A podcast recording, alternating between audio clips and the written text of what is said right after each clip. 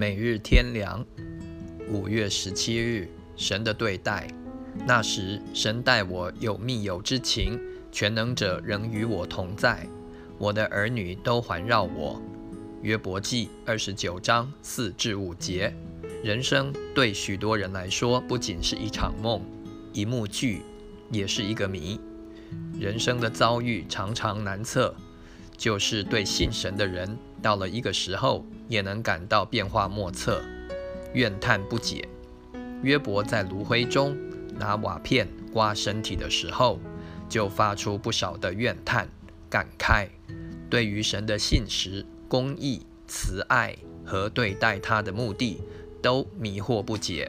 虽然他在遭遇灾祸的当时，也俯伏敬拜神，说：“我赤身出于母胎，也必赤身回归。”赏赐的是耶和华，收取的也是耶和华。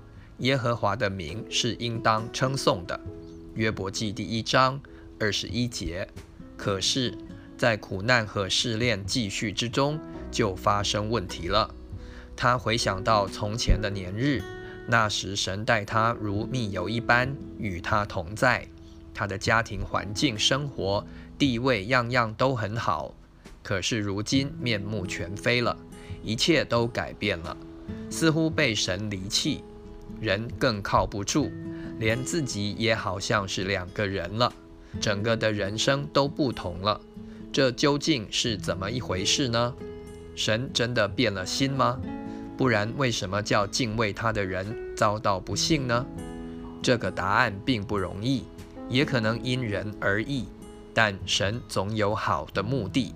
愿一人得益处，如果能达到这个目的，那就是使人在损失、痛苦、变乱之中，看到不但万事万物和世界的一切都和我们自己没有什么实际的关系，连我们自己的生命存在以及宇宙万有都在神的权柄和旨意之中，只有信靠顺服就好了。约伯记四十二章一至六节。